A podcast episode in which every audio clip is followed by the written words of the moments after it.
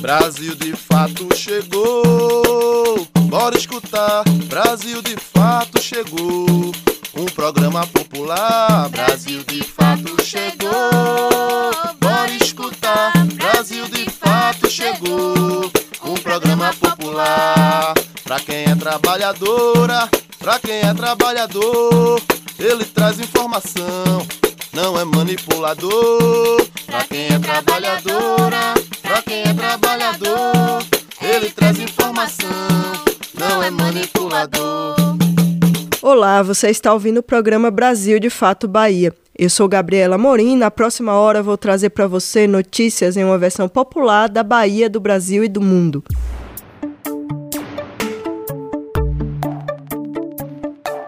No programa dessa semana, vamos falar sobre a produção cultural no interior da Bahia.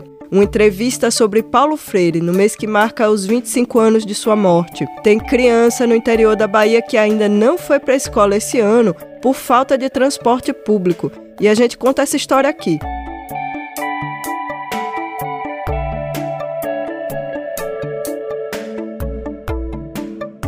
Mesmo que longe dos holofotes das capitais e dos grandes veículos de comunicação, a produção cultural no interior do país segue existindo e resistindo. Recentemente, os artistas receberam mais um duro golpe, com o veto à Lei Aldir Blanc pelo presidente Jair Bolsonaro. A lei previa o financiamento público para o fomento da cultura no país. A Lei Aldir Blanc, aprovada e regulamentada em 2020, permitiu o auxílio financeiro ao setor cultural, garantindo aos profissionais da área que foram impactados com as medidas sanitárias devido à pandemia de Covid-19 apoio para atenuar as consequências financeiras da suspensão das atividades presenciais. Nas últimas semanas, foram vetados pela Presidência da República outros dois projetos de lei que tinham como objetivo o apoio ao setor cultural: a Lei Aldir Blanc II e a Lei Paulo Gustavo. Os vetos irão ser apreciados pelo Congresso. O cenário coloca uma reflexão. Quais são as dificuldades e desafios para o setor da cultura? E quando falamos das cidades do interior? Aristana Pinto, conselheira estadual de cultura da Bahia, explica que, mesmo com a riqueza de manifestações culturais nas cidades do interior, a não existência de fomento e de apoio financeiro são grandes barreiras para os fazedores e fazedoras de cultura. Outra questão que é muito relevante em falar que é a deficiência de políticas públicas nesses interior, né? o interesse da, dos gestores públicos em investir na cultura, de fato, né? E isso causa grandes impactos, né? Na, na, no cenário cultural do interior da Bahia, não só na produção cultural, mas em todas as linguagens multilinguagens que envolvem a cultura.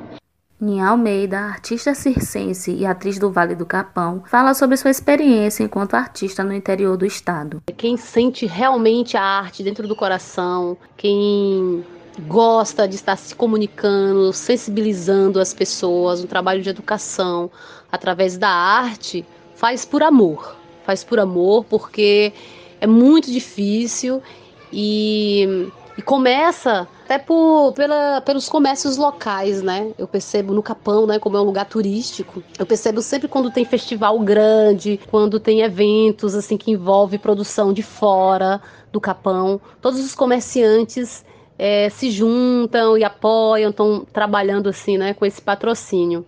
Mas nós que somos da terra, que somos locais, temos muita dificuldade de tocar nossa arte, porque não é reconhecida, né? É como se as coisas de dentro, as coisas produzidas no, no, no local não tivessem valor. Ninha foi premiada no 28º Prêmio Braskem de Teatro na categoria Revelação, pelo espetáculo Salto, e diz que sentiu muita alegria ao receber o prêmio. É saber que meu trabalho estava sendo visto e reconhecido após 24 anos de entrega e em meio, né, esse período todo assim, nesse sentimento de ser desassistida, veio esse prêmio a nível estadual. Uau! Nossa, foi sem palavras, foi muito gratificante. Entre os desafios para os artistas, Ninha ressalta que o mais difícil é o artista não ser remunerado pela pesquisa e pelo tempo de criação.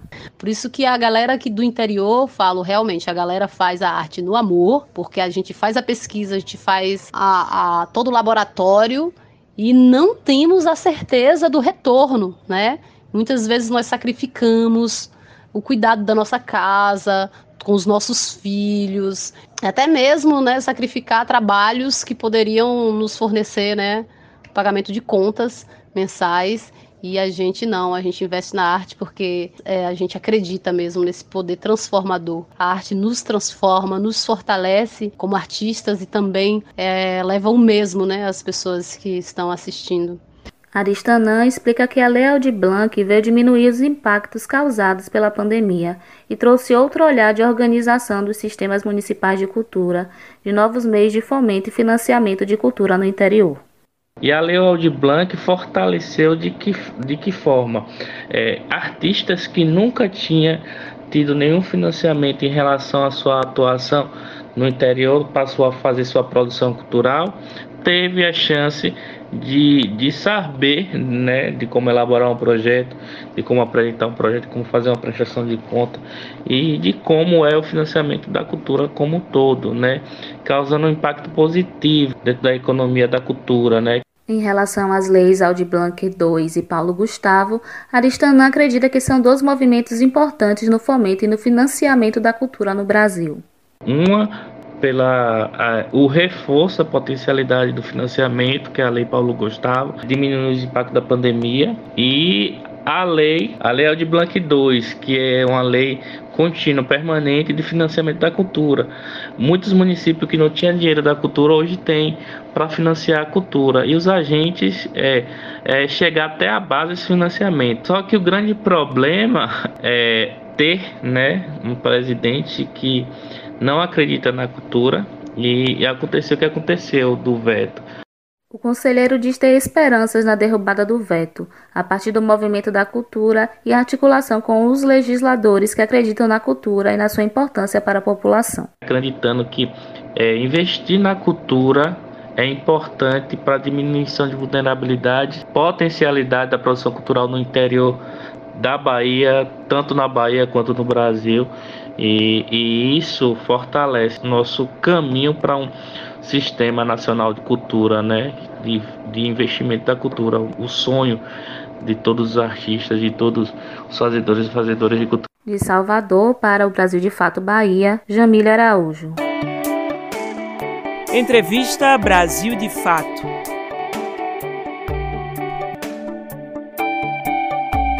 Neste mês completou-se 25 anos desde que Paulo Freire ancestralizou o pedagogo brasileiro é um dos mais respeitados em todo o mundo e patrono da educação brasileira. Nos últimos anos, no entanto, Freire tem sido alvo de uma escalada de fake news e desinformação sobre o seu trabalho e seu legado para o Brasil e para o mundo. Na entrevista dessa semana, conversamos com Gisélia Macedo Cardoso Freitas, professora do Centro de Formação de Professores da Universidade Federal do Recôncavo da Bahia. Zélia, como é conhecida, nos fala sobre quem foi Paulo Freire e seu trabalho no Brasil e no mundo. Bom dia, Zélia. Muito obrigada por ter aceitado o nosso convite. Queria te pedir para começar contando para a gente, em linhas gerais, quem foi Paulo Freire.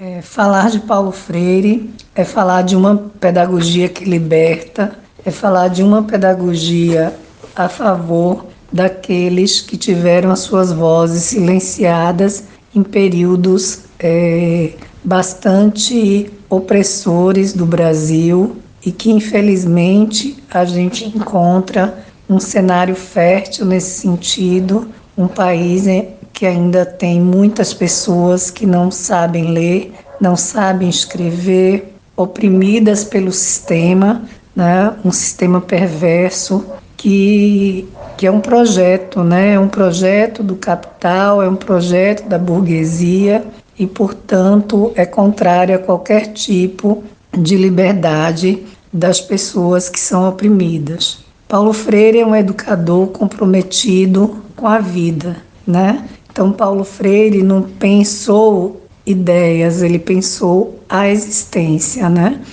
Por isso é também um educador que existencia seu pensamento através de uma pedagogia, né, cujo o esforço totalizador dessa pedagogia é a prática humana, busca ser, na sua interioridade a prática da liberdade. Então, é desse educador, né, que passou uma vida inteira se dedicando a, a superar uma realidade, ou seja, a realidade aí objetiva, a realidade dada, né? Então, segundo Carlos Brandão Rodrigues, na obra Vida e Obra de Paulo Freire, né, organizado por Ana Inês Souza e publicado pela Expressão Popular, é, Brandão vai dizer que Paulo Freire é alguém que lutou a vida inteira para dar à educação das crianças, dos jovens e dos adultos um outro sentido, uma educação fundada no absoluto respeito ao outro, seja ele quem for, venha de onde vier e como vier. Uma educação onde o diálogo não é uma estratégia de ensino ou um método didático, mas o fundamento e a razão de ser do próprio trabalho de ensinar e aprender. Então, educar é saber lançar no chão fértil do outro, do meu aluno, do meu companheiro, alguém com quem eu dialogo, saberes, sonhos e valores. A semente que adiante faça germinar em sua inteligência e em seu coração o desejo de partilhar com os outros o diálogo da construção de um mundo de justiça e de igualdade. E essas ideias, esse pensamento de Paulo Freire, ele se espalhou não só no Brasil, mas principalmente fora do nosso país e ganhou né, notoriedade é, tanto nacional como internacional, a partir de uma experiência nos anos 60, 1960, quando Paulo Freire alfabetizou cortadores de cana na cidade de Angicos, do Rio Grande do Norte. Essa foi uma das experiências onde a educação libertadora postulada por Freire, que sempre defendeu, levou para o exílio né, em 1964, durante a ditadura militar. Então, a partir daí, também Paulo Freire se torna o educador do mundo e escreve a Pedagogia do Oprimido, né, a célebre obra que já foi traduzido para mais de 20 idiomas. Então, ele é doutor honoris causa é, em mais de 29 universidades da Europa e da América Latina. Um dos fatos mais conhecidos sobre o método Paulo Freire talvez seja o processo de alfabetização de mais de 300 adultos na região de Angicos, no Rio Grande do Norte, realizado em menos de 40 horas, né? Que outras experiências exitosas de utilização do método podemos lembrar?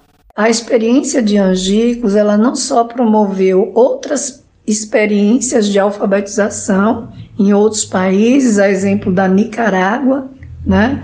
Nicarágua, é, em 1980, realiza uma alfabetização em massa, né? E reduz o analfabetismo, que era de 59% para 12%, cria uma quantidade enorme de escolas pré-primárias, de creches, né?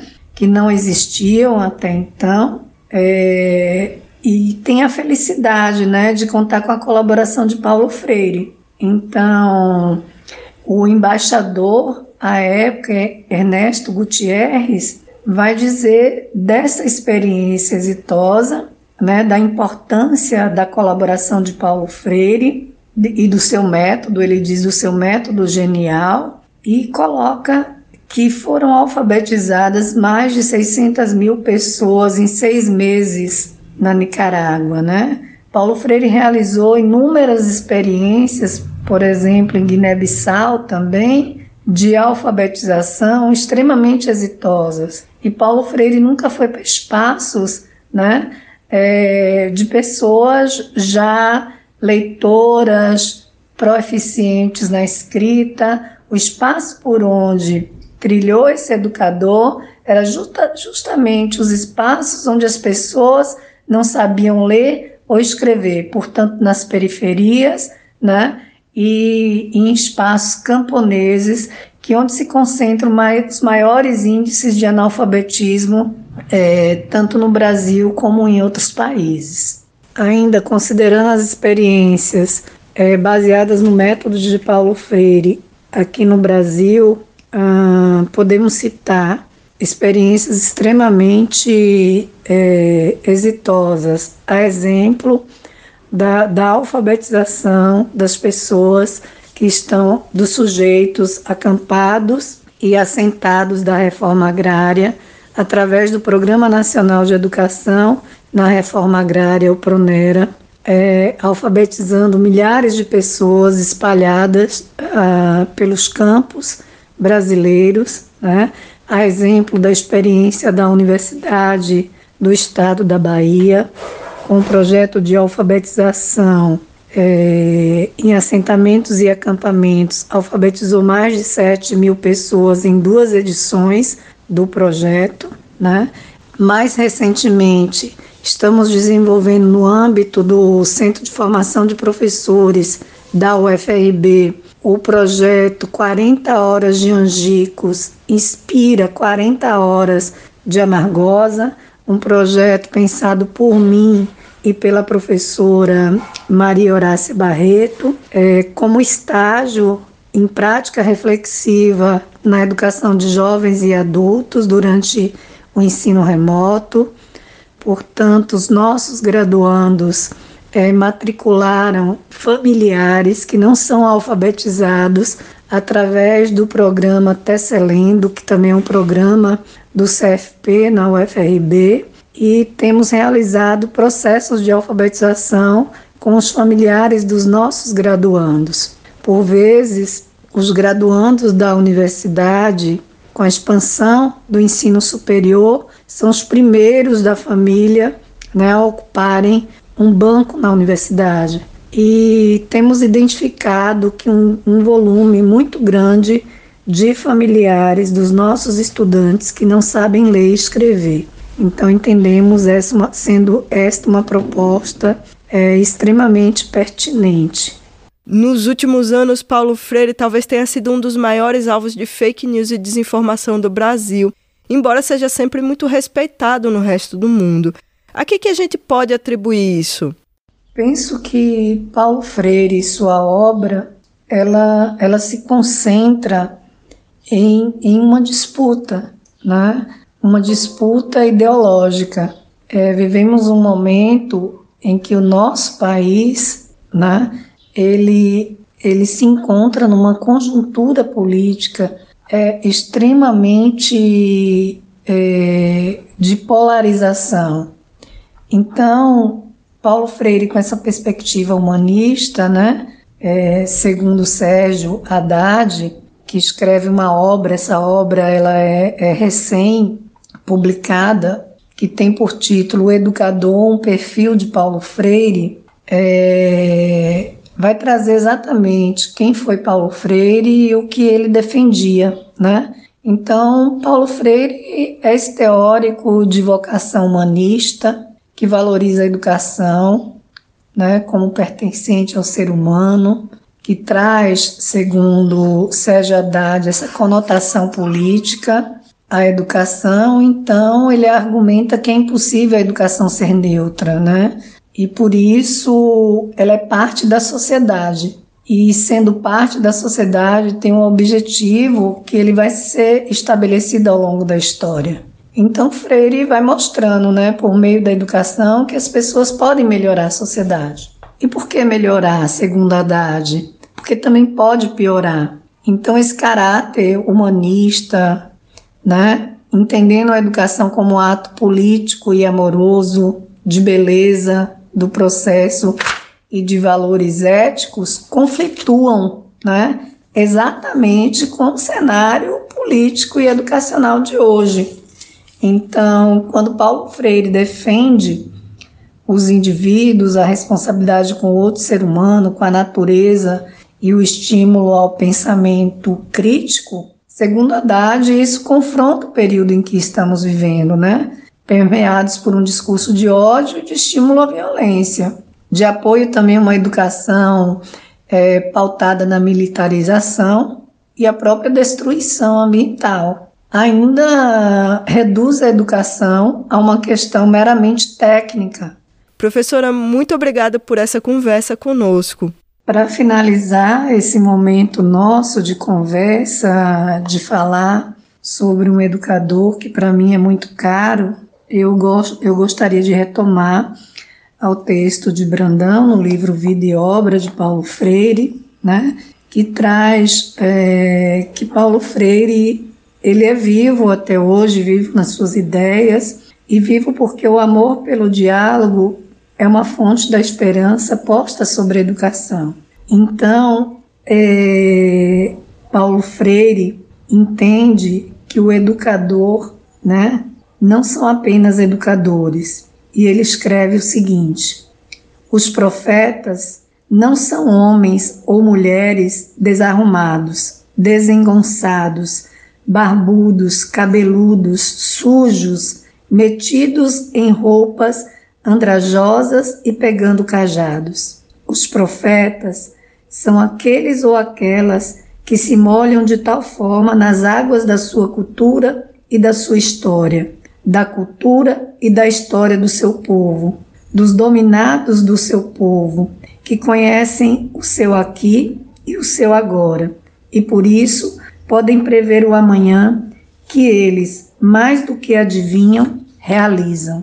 Eu diria aos educadores e educadoras: ai daqueles e daquelas que pararem com a sua capacidade de sonhar, de inventar a sua coragem, de denunciar e de anunciar. Ai daqueles que, em lugar de visitar de vez em quando o amanhã, o futuro, pelo profundo engajamento com hoje, com aqui e com agora, se atrelam ao passado de exploração e de rotina. Um grande abraço a todos e todas, companheiros e companheiras que trilham o caminho de um país melhor do que o que temos agora. Feito um cometa, você chegou, me abraçou com todo ardor Fez a extinção das coisas más, levou o mar pro meu sertão. Sertão assim, assim tão só, nem mesmo dó de uma canção refrescava o chão, meu chão vermelho era seco igual.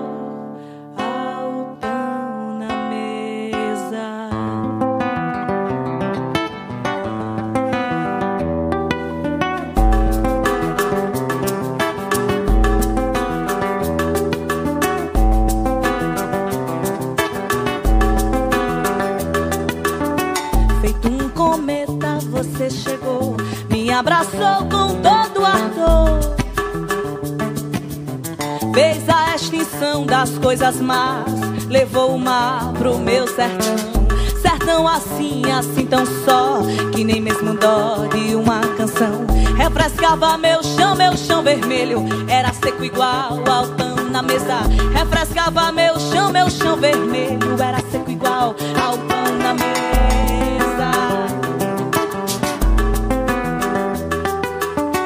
Feito um toró, você caiu, me invadiu, me alagou.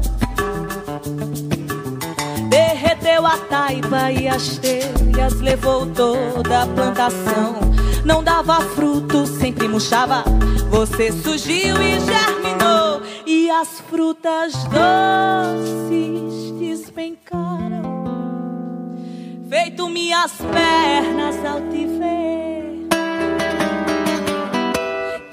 colisão, na minha rota de colisão. Rota de colisão, na minha rota de colisão. Rota de colisão, na minha rota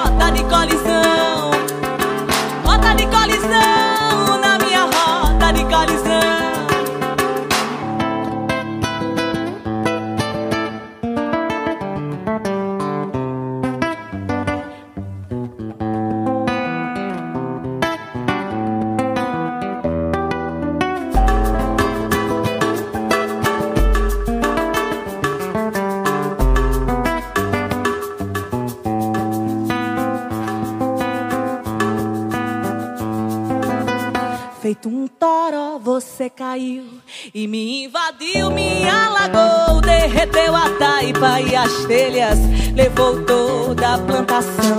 Não dava fruto, sempre murchava. Você surgiu e germinou e as frutas doces despencaram. Feito minhas pernas ao te ver.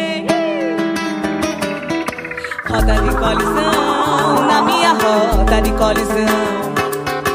Roda de colisão, na minha roda de colisão. Roda de colisão, na minha roda de colisão.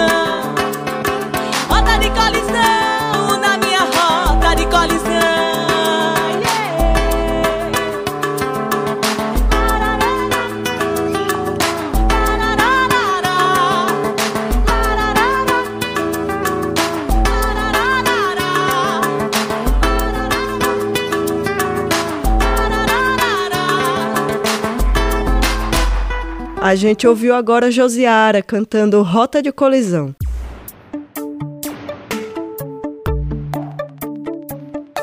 Tem criança no interior da Bahia que ainda não foi à escola esse ano por falta de transporte escolar. Os moradores de Vitória da Conquista reclamam que esse é um problema antigo do município e o diálogo com a prefeitura não tem avançado.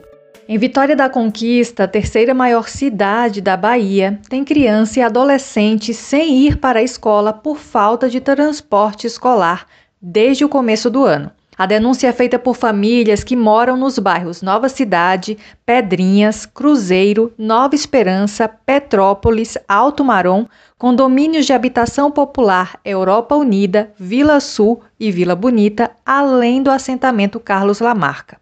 Esse é o caso de Jeane Ferreira, moradora do assentamento Carlos Lamarca, área rural da cidade. Ela conta que seus cinco filhos estão sem frequentar a escola há quatro meses. Desde que o dia começou as aulas, meu filho não está indo na escola mais. Então, olha que eles falam que nem quer mais ir para escola, porque não tem transporte para poder pegar eles para levar e trazer. Onde eu moro é 8 quilômetros da rua, da UB6 aqui. Lá é 8 quilômetros. De acordo com Jeane, a falta de transporte escolar vem de longa data e as tentativas de diálogo com a prefeitura não tiveram efeito.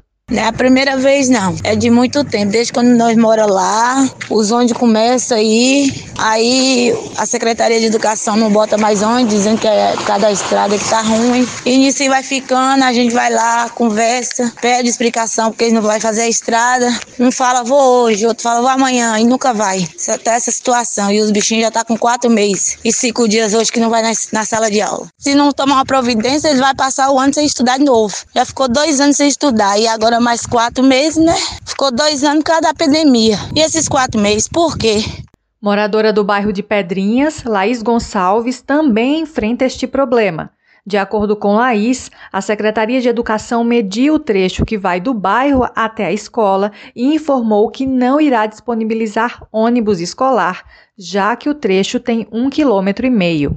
Eu sei que tem vários jovens, né, que eram do EJA, se matricularam no EJA à noite, não está frequentando as aulas por conta dessa distância. Né? Não só aqui do bairro, né, mas de outros bairros por conta, né, de ser bairro periférico, a vulnerabilidade social grande, né, e a questão também da, da segurança, né, o Estado quando chega que vai abordar um jovem desse, não quer saber que está vindo da escola, não quer saber que realmente é, pessoas de, de família de direita, que são pessoas não envolvidas com nada. Para eles, todo mundo que está na rua a partir de 10 horas da noite, jovem, né? Agora tem essa questão dos adolescentes, usar brinco, de ter aquelas, aqueles cortes de sobrancelha e tudo. E eles acham que todo mundo é vagabundo. Né? Eles vão bater, vão machucar. Diante da lentidão para resolver a falta de transporte para as crianças do assentamento, Jeane desabafa. Eu, eu me sinto assim que eu não sou um ser humano, meu filho também não é, porque é aquele dizer, né? A pessoa tem que ter é, consciência que a gente todos hoje é ser humano, né? E precisa de, de um estudo para poder ser alguém na vida, né? Eu não, não terminei meus estudos, foi porque eu não quis. Não é porque eu não terminei meus estudos que eu não quero deixar meus filhos sem estudar. Isso, eu, isso eu nunca faço com eles. Eu tô querendo mais que mais que meus filhos estudem. Mas só tem que ser transporte, eles não podem vir pra escola. Eu, pra mim, eu, eu me sinto assim, Vou falar logo a verdade, eu me sinto um lixo, que eu tô fazendo de tudo para eles estudar, eu corro atrás, mas não tá adiantando nada, nada. O mandato do vereador Xandó solicitou, no início de maio, uma reunião com o secretário de Educação da cidade para esclarecer e buscar solucionar o problema. Mas até agora não conseguiram realizar a reunião e não tiveram retorno da secretaria. Até o fechamento desta reportagem, a secretaria também não retornou ao pedido de entrevista para falar sobre o assunto. De Salvador para o Brasil de Fato Bahia, Ellen Carvalho.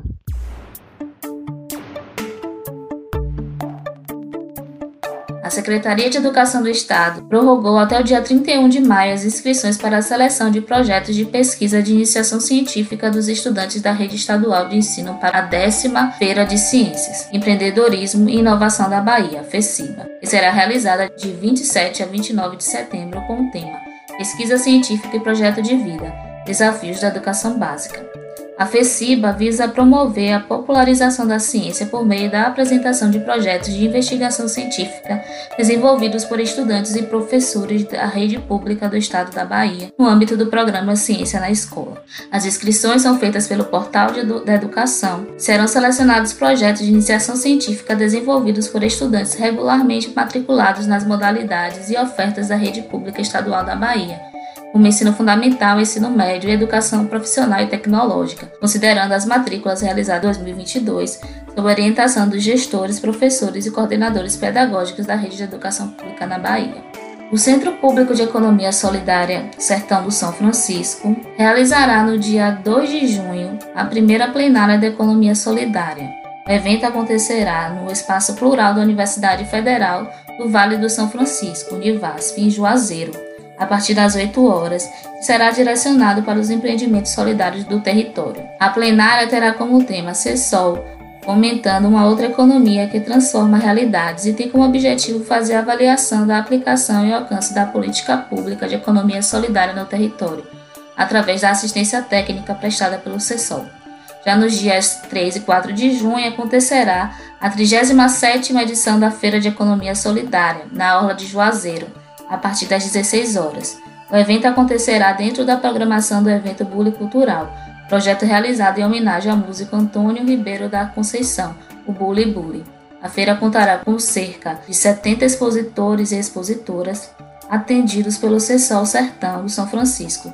Projeto vinculado à Secretaria do Trabalho, Emprego e Renda e Esporte do Estado da Bahia, SEB. Doces, geleias, licores, queijos, artesanatos e confecções estarão entre os produtos que serão comercializados durante a feira. De Salvador para o Brasil de Fato Bahia, Jamília Araújo. Saúde e comunidade. Um viés popular sobre saúde e bem viver.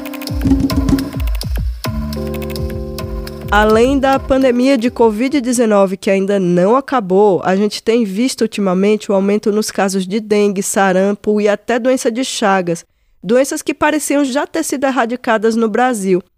Para entender esse retorno e por que o SUS não tem dado conta de acabar com essas doenças no país, conversamos com Rosa Cândido Cordeiro, mulher negra, enfermeira e professora da Universidade Federal do Recôncavo da Bahia onde é membro do Núcleo de Estudos em Gênero, Raça e Saúde, o NEGRAS.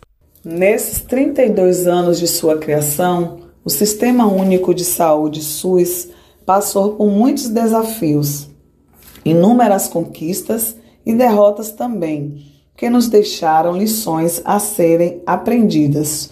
O SUS sempre teve o financiamento a quem das suas reais necessidades e a sua utilização muitas vezes de forma equivocada, com a concentração de recursos na atenção especializada em detrimento do investimento na atenção primária de saúde. Entretanto, o desmonte do Sistema Único de Saúde ficou mais escancarado a partir do golpe de 2016, quando os ataques ficaram maiores, alcançando com o atual governo níveis de desfinanciamento que, somados chegam à casa de 55 bilhões de reais. Submetido o sistema de saúde a um mercado e descaracterizado completamente dos seus objetivos, inviabilizando o atendimento à população brasileira. É preciso denunciar as políticas de gestão deste governo que fomentam a morte com o desmonte do Sistema Único de Saúde. Interessa-nos reconhecer que as doenças que já poderiam ou já tinham sido eliminadas e ou erradicadas, como a dengue, a febre amarela, a doença de Chagas, o sarampo, voltam a frequentar o noticiário brasileiro, mas a lista de doenças ainda é maior.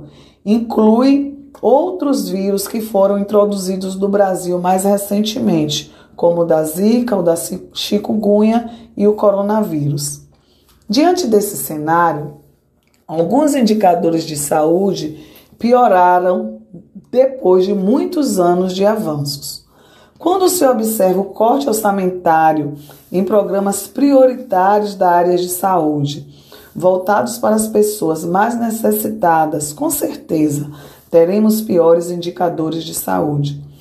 Quando o governo deixa de investir em pesquisa científica na saúde, também deixaremos de produzir conhecimento em saúde, principalmente aquele conhecimento que pode ser usado para o controle dessas doenças emergentes e reemergentes.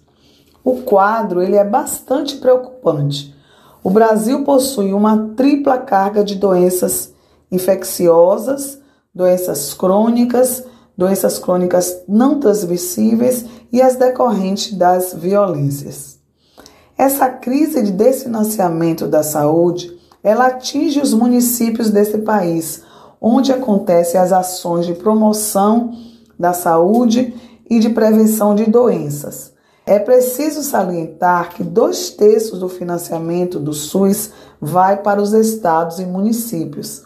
E esse desfinanciamento compromete a compra de insumos, o pagamento dos profissionais de saúde, compromete as ações locais de saúde.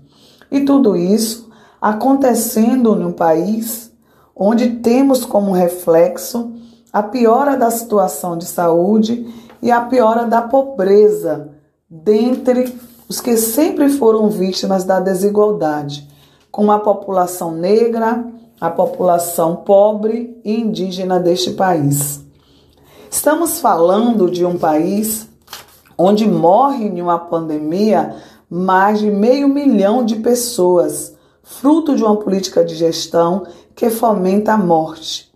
Em plena pandemia, esse governo encerrou programas prioritários e essenciais na saúde, programas que tinham foco na saúde da população de rua, da saúde mental, dentre outros programas que foram desfinanciados por este governo. Ações de extrema crueldade que apontam para a privatização de um sistema que, com todas as suas mazelas, tem potencial para salvar e salva e salvou muitas vidas. Esse contexto, ele exige uma grande articulação da população desse país em defesa da democracia, em defesa do direito universal à saúde, em defesa do direito à vida e em defesa de um sistema único de saúde e dos seus princípios e diretrizes. O SUS foi o elemento central no enfrentamento da pandemia no Brasil. Foi ele que nos protegeu de um caos ainda pior. Vamos protegê-lo agora. A gente começa o nosso giro pelo Nordeste de hoje, pelo Rio Grande do Norte. Vamos falar sobre o Geoparque Museu na região do Seridó. Em Maceió, a comunidade indígena Carapató realizou um protesto na FUNAI para pressionar pela garantia de direitos. E em Jacobina, na Bahia, o uso de alimentos agroecológicos tem aumentado o interesse dos estudantes pela merenda escolar.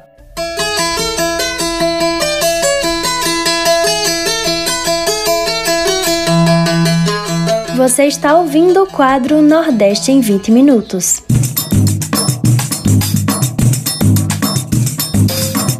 Olá, gente. Eu sou Yale Tarine e vou acompanhar você no Nordeste em 20 minutos para darmos um giro pela nossa região.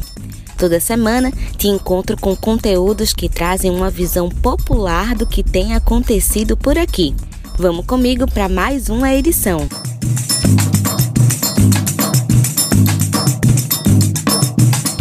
Para começar o Nordeste em 20 minutos de hoje, vamos falar de uma região do sertão no Rio Grande do Norte que reúne 25 municípios e mais de 20 geossítios considerados de relevância mundial pela Unesco.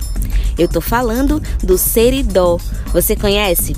Então vamos saber mais na reportagem de Rodolfo Rodrigo.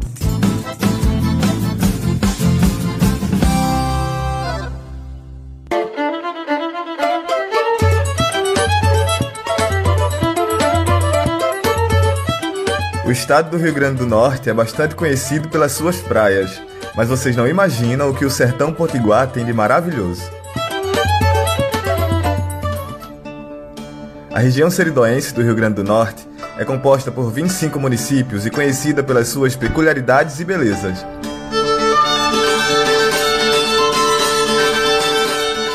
A caatinga que existe na terra potiguar abriga espécies vegetais resistentes ao sol forte, à baixa pluviosidade aos solos rasos e às rochas graníticas que revelam a idade do planeta Terra. Aqui a gente tem uma história que remonta a milhões de anos atrás. Né? A gente consegue, dentro do território, contar uma história que vem há mais de 600 milhões de anos. A partir da identificação das riquezas naturais da região, como as formações geológicas e as pinturas e gravuras rupestres encontradas em pelo menos 21 geossítios, o local é considerado pela Unesco um território de relevância mundial. Então, com os geoparques no mundo, a gente não só conta a história da biodiversidade que tem naquele local, mas também o que tem por trás através das paisagens, das, paisagens, né, que são formadas por rochas, por minerais, muitas vezes tem fósseis associados, um solo particular. Então, a gente vem, integra esse conhecimento e ainda acrescenta, como a gente brinca, a cereja do bolo, que são as questões culturais, muitas vezes marcantes, dentro daquele território. Somado à história, o artesanato e a cultura sacra, que reflete a fé do sertanejo, são presentes para quem faz uma visita. Se você quiser ir a fundo e conhecer as gigantes rochas do Geoparque Seridó, dá para sair de Natal e chegar em Currais Novos, um dos geossítios do local. O passeio funciona de domingo a domingo e tem entrada gratuita.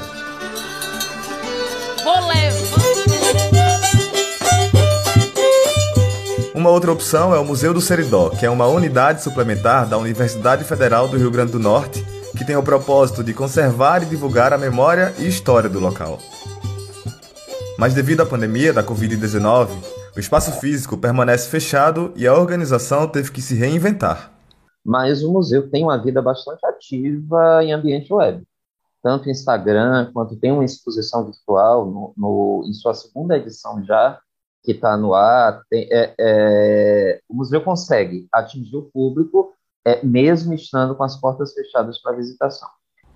No site do museu é possível visualizar exposições e participar de atividades educativas sobre Seridó. O que houve foi isso, trabalhar a informação e trabalhar o percurso da exposição em diversos níveis.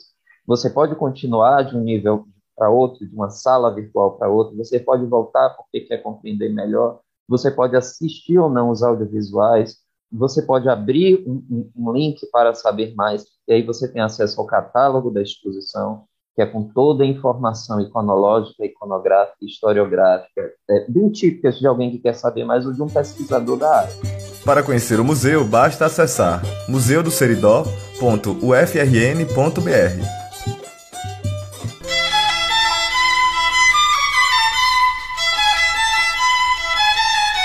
E um grupo de indígenas da etnia Carapotó ocupou na última quarta-feira, dia 18 de maio, a sede da FUNAI, a Fundação Nacional do Índio, em Maceió, capital de Alagoas. A ação teve por objetivo pressionar o órgão para garantir direitos indígenas e também o reconhecimento dos direitos de algumas lideranças. Após conversas entre lideranças da etnia Carapotó e a FUNAI, foi marcada uma reunião com o Ministério Público de Alagoas para tratar do assunto. A reunião está agendada para o próximo dia 31 de maio.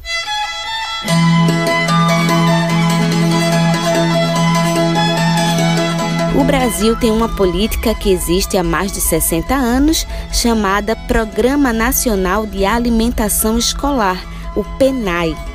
Essa política é responsável por oferecer a merenda das escolas e garantir condições nutricionais e de saúde dos estudantes. Em Jacobina, interior da Bahia, há o incentivo do poder público para o consumo de produtos agroecológicos. Vamos conhecer essa experiência no Momento Agroecológico de hoje.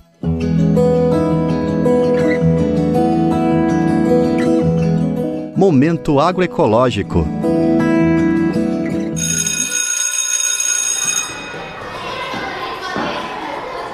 Você já parou para pensar de onde vêm e como são produzidos os alimentos consumidos nas escolas? O Brasil tem uma política que existe há mais de 60 anos, que é o PNAE, o Programa Nacional de Alimentação Escolar, uma política responsável por oferecer a merenda e garantir condições nutricionais e de saúde dos estudantes. O PNAE existe desde 1955, mas foi só a partir de 2009, com a aprovação de uma lei, que essa política passou a contribuir de forma mais efetiva para a segurança alimentar e nutricional de milhões de estudantes da rede pública e para a renda de milhares de famílias agricultoras.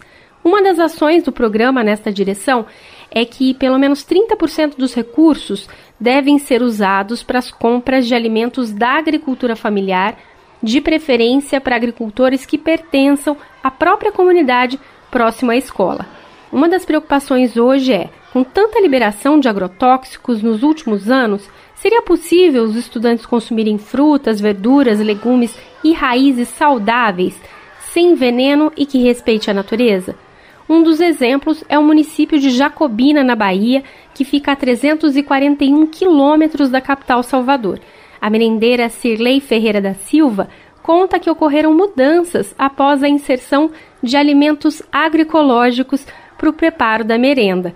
A disponibilidade de alimentos frescos e de temperos despertou o interesse dos alunos pela refeição. Não adianta a gente querer estar tá querendo proporcionar um alimento de qualidade, uma alimentação saudável, sendo que os produtos que vêm não ajudam, né? E com a introdução da agricultura familiar, agora a gente vê uma mudança, porque as frutas são de qualidade, né? As verduras, os legumes, e isso faz com que a gente também fique animado para preparar o alimento, né? E fornecer. Antes a gente tinha esse medo, né, de estar fornecendo algo que o aluno chegava lá só via e voltava. A inserção de alimentos agroecológicos na merenda escolar pode contribuir para uma mudança nos hábitos alimentares das crianças e das suas famílias. É o que aponta a pesquisa Comida de Verdade nas escolas do campo e da cidade, Agroecologia e Alimentação Escolar, realizada pela ANA, Articulação Nacional de Agroecologia, e o Fórum Brasileiro de Soberania e Segurança Alimentar e Nutricional. O estudo ocorreu entre 2019 e 2021 e analisou 13 experiências em nove territórios em busca de entender os desafios, os avanços e as inovações de organizações da agricultura familiar e gestores públicos na implementação do PNAE. No caso de São João das Missões, no semiárido mineiro, por exemplo, uma aldeia indígena substituiu os refrigerantes por polpas de sucos de frutas nativas, dentre outras alterações.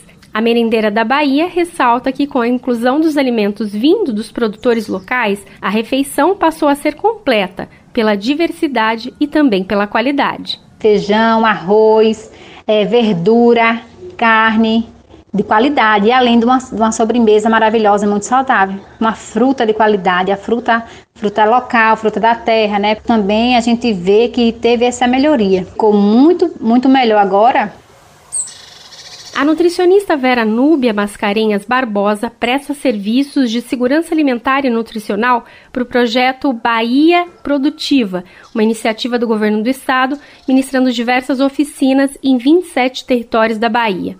Ela ajuda na elaboração de cartilhas e de receitas para as escolas.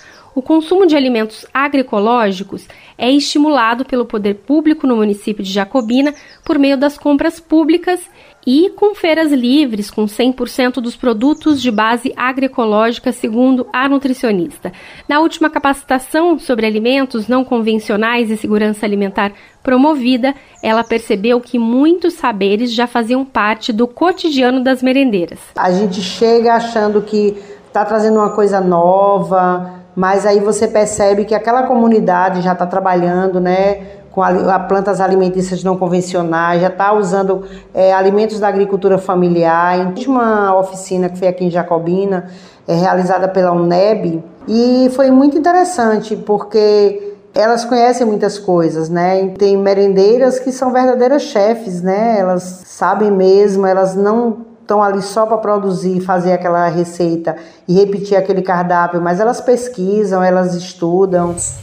A escola pode e deve ser um espaço para as crianças aprenderem desde cedo a importância de ter uma alimentação saudável para evitar riscos de doenças cardíacas, diabetes, deficiências imunológicas, obesidade, entre outros problemas. Segundo a nutricionista, um cardápio escolar com alimentos agroecológicos colabora para a prevenção de doenças relacionadas ao uso de agrotóxicos. É que os alimentos convencionais eles têm alto teor de substâncias químicas tóxicas e estas substâncias químicas e tóxicas elas podem trazer muitos prejuízos no desenvolvimento de crianças e adolescentes. Isso pode ser, se relacionar com vários problemas de saúde, a nutricionista acrescenta que, em contrapartida, são inúmeros os benefícios do consumo de alimentos agroecológicos para a saúde e para o meio ambiente. De acordo com Vera Núbia, os alimentos agroecológicos têm apenas traços de metais pesados ou ainda são totalmente livres desses elementos, dependendo da produção. Além disso, são muito mais nutritivos porque o solo está mais balanceado e a água mais cuidada. De Minas Gerais, da Rádio Brasil de Fato, Anelise Moreira.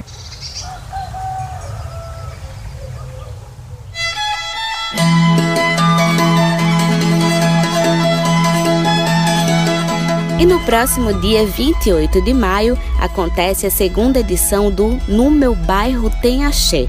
O evento valoriza expressões da cultura e religiosidade negras das periferias da região metropolitana do Recife. E quem conversa com Júlia Vasconcelos no Vozes Populares é Maxwell Lobato, militante do Levante Popular da Juventude e do Movimento Brasil Popular. Pátria Livre! Vozes Populares. Olá, pessoal. Eu sou Júlia Vasconcelos e agora te convido para a cidade Tabajara, comunidade periférica de Olinda, em Pernambuco. Meu corpo não nasceu para senzala. Sou filho de Alafinho e a Xangô. A liberdade é meu axé de fala. Caô, cabecilé, caô. É com a voz e a alegria de Maxwell Lobato cantando que damos início à edição do Vozes Populares de hoje, em que conhecemos a iniciativa Meu Bairro Tem Axé, da qual Max faz parte. A história da cidade Tabajara já começa com resistência.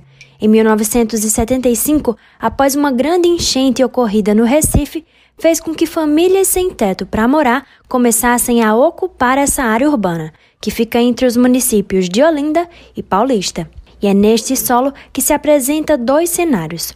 Um que é efervescente e pujante e se manifesta através da arte, da cultura e da religiosidade. O outro é o retrato de uma população pobre, negra e periférica, que enfrenta uma série de problemas estruturais e reivindica seus direitos em luta.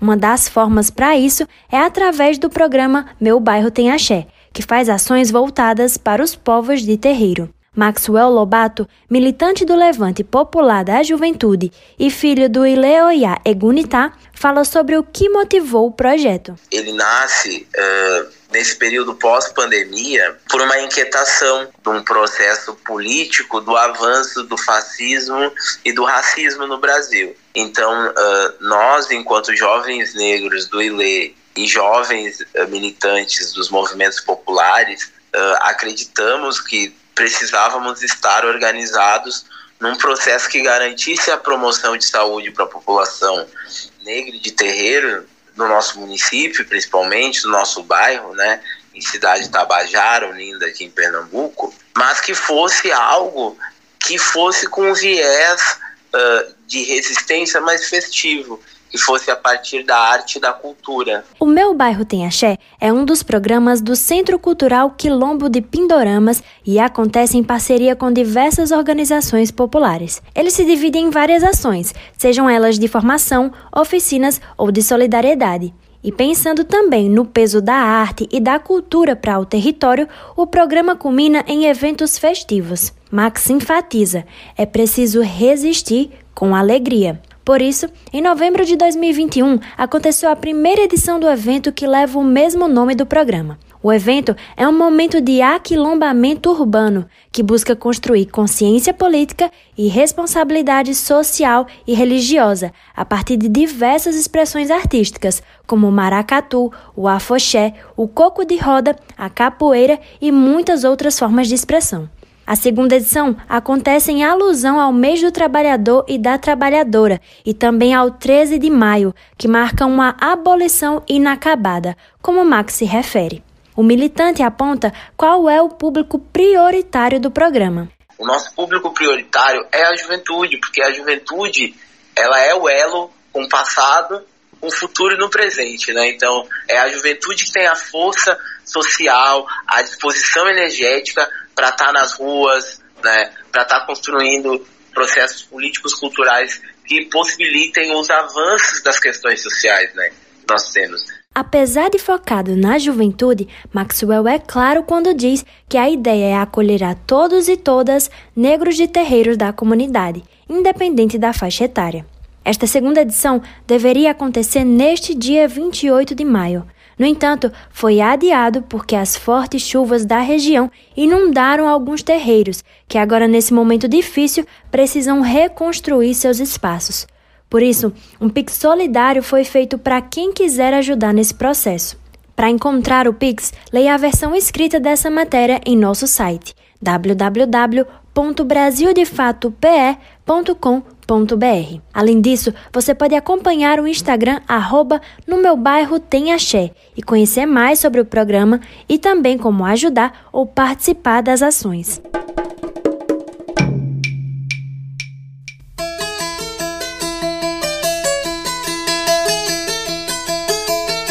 Por hoje é só.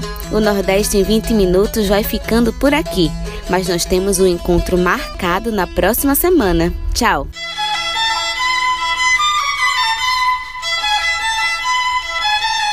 Este quadro é uma realização do Brasil de Fato Pernambuco e conta com apresentação e roteiro de Iale Tairine, coordenação editorial de Ranide Mendonça e edição de som de Fátima Pereira.